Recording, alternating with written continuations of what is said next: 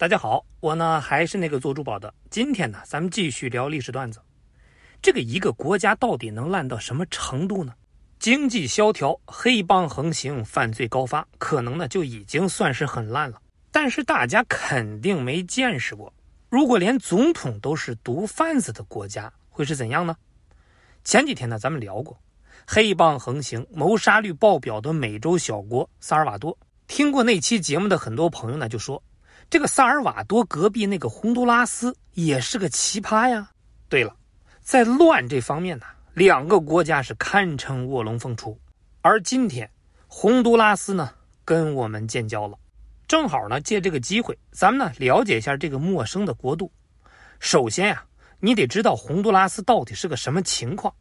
作为萨尔瓦多的邻居，同样它位于中美洲，领土面积大概有十一点二万平方公里，也就相当于咱们三个上海市的面积，在全球两百多个国家里排第一百零六名。不大呢，也不算特别小，但是要论这个影响力，洪都拉斯那绝对是小国中的小国，因为它又穷又乱，根本就没那个心力去参加国际大事。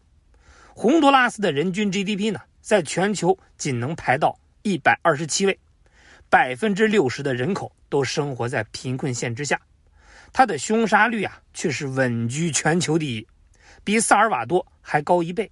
可能听到这儿呢，很多朋友就会想了，那无非就是政府治国无能呗，既管不好经济，又管不好治安，导致黑帮遍地走呗。这事儿呢，其实还真不是无能那么简单。其他犯罪率高发的国家，再怎么说呢，也会做出点扫黑除恶的姿态，不然太丢人了。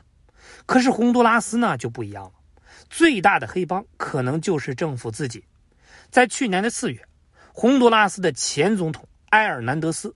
就被引渡到美国受审，罪名呢是涉嫌利用职权运毒，总重达五百吨。是的，你没听错，连总统都忙着赚黑钱。那类似的丑闻在过去几十年里是频频发生，被实锤贩毒或者是接受毒枭资助的总统就有四五个，那更别说总统的手下了。前副总统开银行把毒资给洗白了，前国家警察总长。亲自带队押送毒品，连军方都给毒贩送武器，可以说个个都是人才呀。他们呢流行了一句话，叫“消灭黑帮最好的办法就是走黑帮的路，让黑帮无路可走”。如果说其他国家是病到骨子里，那么洪都拉斯就算是基因突变了。扁鹊就是看了那都得摇头啊。洪都拉斯呢，跟很多美洲国家一样。在哥伦布发现新大陆之后，就成为了白人的殖民地。那他这个名字的由来，据说呢是哥伦布在附近的海域遇险，化险为夷之后，他就感慨，终于逃出了无底深渊。洪都拉斯就是西班牙语里的无底深渊的意思。从某种意义上说，还真的是国如其名啊。一八二一年，殖民政府被推翻，洪都拉斯就获得了独立。按理说。日子该越过越好才对呀，没有，老百姓并没有获得当家做主的机会，反而呢成了两家公司的奴隶，坠入无底深渊。一家呢叫联合果品公司，另一家呢叫标准水果公司。这个联合果品呢就是现在的金吉达公司，标准水果公司呢就是如今的都乐公司的前身。这两家公司啊，目前都是行业顶级的果蔬巨头。业务遍布世界各地，那他们能有今天的成就，离不开百年前在洪都拉斯的罪孽行为。作为回报，这些人上位之后，要将大批土地交给美国老板管理，他们出台的各种政策也必须符合老板的利益。洪都拉斯的伯尼利亚将军就成了第一个吃螃蟹的人，他依靠水果公司提供的雇佣军，发动了军事政变，夺取了总统的位子。上台之后呢，他是投桃报李，把多达一千六百二十平方公里的土地划拨给了联合国品经营。各位，一家公司就掌控了超过十分之一的国土啊！标准水果等其他美国公司也相继拿到了自己的那一份地。最终，洪都拉斯大部分可用耕地都落到了金主的手里。而且这个曼努埃尔呢，还把铁路、港口、电力等这些基础设施的特许经营权也一并交给了金主们，甚至还提供了免税特权，赚多少钱就带走多少钱，不用给洪都拉斯留啊。还有一项，那就是最关键的回报，就是默许水果公司压榨工人。当时香蕉是非常受美国人喜欢，但是香蕉属于热带水果，美国国内能种的地方不多呀。那水果公司就想把洪都拉斯打造成香蕉园现在呢，土地有了，还需要大量的廉价劳动力来种植和打理，于是洪都拉斯人就被迫变得廉价了。联合果品和标准水果开给洪都拉斯香蕉工人的日薪大约是零点八七美金。而当时美国工人的日薪是三到五美金左右啊，洪都拉斯工人一天得工作十几个小时，可以说是从日出干到日落。宿舍呢是又潮又湿的简易窝棚，连床都没有，打地铺凑合睡啊都是。那么问题就来了，这么大的劳动强度和这么差的环境，谁乐意干呢？当然人们不乐意干，但是不干又不行啊。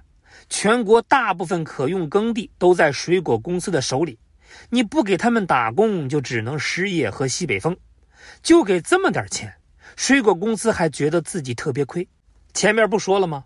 铁路、港口这些基础设施也都落到了他们手里。他们是利用特权，大量从美国进口日用品，然后呢再高价卖给洪都拉斯人。由于洪都拉斯只会种香蕉，什么工业品也不能自产。那是完全依赖进口，所以呢，只能是老实的挨宰。就这样，水果公司把发出去的工资又给赚回来了，可谓是吃干抹净。那对于这种惨状，政府呢完全不想管，毕竟水果公司利润越多，总统那些人吃到的回扣也越多，何苦跟钱过不去呢？但是大家想一想啊，这个洪都拉斯的老百姓生活的如此困苦。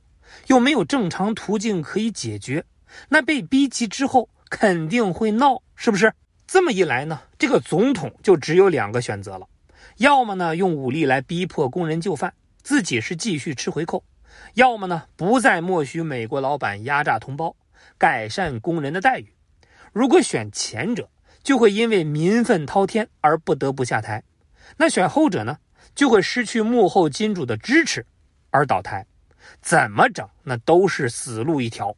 最终的结果是，水果公司扶持的人和民众支持的人都在总统位子上干不了多久。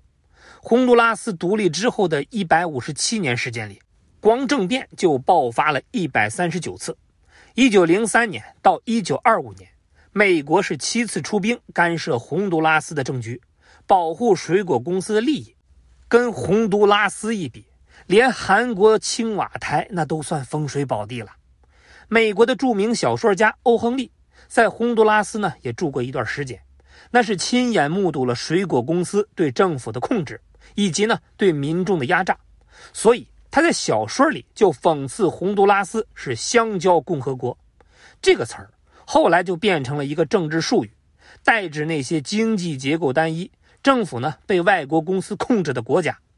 那除了洪都拉斯之外，中美和南美还有很多香蕉共和国，什么尼加拉瓜、危地马拉、哥伦比亚等等，那都是美国水果巨头的地盘儿，遭遇呢也跟洪都拉斯差不多。可能是因为香蕉共和国们实在是太烂，天降猛男都不一定能解决。那老天爷决定，我来吧。二十世纪七十年代，几个超强飓风就席卷了中美洲。每一次都是彻底摧毁香蕉园，随之而来的洪水呢，又导致接下来几年都无法再种植香蕉。再加上枯萎病频繁袭击，大片香蕉病死，水果公司因此受到了重创，没有足够的财力再去操控洪都拉斯的政局。于是，洪都拉斯老百姓就借这个空当，选出了自己中意的总统和政府。并且呢，推动了一系列劳动保障法律落地，比如八小时工作制、加班双倍工资等等这些福利，也都从梦想变成了现实。那么从表面上看，吃人的旧秩序好像已经崩溃了呀。但是啊，这只是表面而已，实际上这个国家已经是彻底进入无秩序状态了。你想，他多年依靠香蕉出口创收，现在水果公司被重创，就有大批的工人失业，失去了收入来源，迅速的从清贫就降级到了快要饿死。也正是因为其他产业那是一片空白，连最基础的日用品都生产不了，找不到新的经济增长点，那怎么发展国家呢？这个就成了目前洪都拉斯最大的难题。而洪都拉斯长期以来的政治环境。又让上层政客只把官位当成跟外国势力勾结捞钱的工具，所以呢，根本就不会去考虑那些发展国家费脑子的事情。事实上，他们很快就找到了新的主子——跨国贩毒集团。在七十年代末，洪都拉斯总统就已经勾结了生产毒品的哥伦比亚贩毒集团，还有就是负责把毒品运进美国的墨西哥贩毒集团，并且。给他们充当起了保护伞，为啥呢？因为从哥伦比亚到墨西哥的陆路必须要经过洪都拉斯啊，所以呢，每批货总统都可以抽取巨额的过路费。虽说过去几十年间很多毒枭被抓，贩毒集团的头目是换了又换，但是洪都拉斯的独特地理位置让这层利益关系那是一直存在，所以洪都拉斯基本上每届总统。都会被传出参与贩毒的消息，那被实锤的也不少啊。业务范围呢，还从单纯的收过路费，逐渐就发展到了帮毒枭洗钱、给毒枭提供军火，甚至有总统的儿子还亲自下场运营。不过最终呢，被美国缉毒局当场抓获。上头的人呢在赚大钱，那么底下的人呢也没闲着，就赚点小钱儿。像警察呀、基层官员呐，也都找到了赚钱的方法，那就是跟黑帮合作。因为经济形势太差，不少好吃懒做的洪都拉斯人就加入了黑帮，靠着欺负剩下的老实人来维生。邻居萨尔瓦多那边的两大帮派，很快呢就在洪都拉斯扩展出了分部。那主要业务有收保护费、贩卖人口、高利贷、拉皮条等等。随之而来，那就是血腥的火拼。自然呢，也是少不了的。这些犯罪行为呢，只要黑帮按时把分红给过来，警察是根本不会管的。所以你知道洪都拉斯的谋杀率有多高吗？平均十万人里就有九十点四个人被杀，但是仅有百分之四的凶案被定罪。可以说，在这个国家，人命真的就跟草一样啊。虽说水果公司啊已不再是这个国家的主人。但是他们留下的单一经济和极其恶劣的政治环境，让洪都拉斯已经是烂得看不到一丁点的希望。所以，不少洪都拉斯人就决定，与其在这儿等着被穷死，或者哪天被打死，不如去见识一下水果公司背后那个有强大力量的国家。于是，过去十几年里，有三十五万人北上偷渡进了美国。到了二零二一年。九千名洪都拉斯人就组成了庞大的移民军团，沿途各国是如临大敌，军警们全副武装在边境阻拦，但是洪都拉斯人就不要命一样的冲啊！被揍倒之后，接着爬起来继续往前。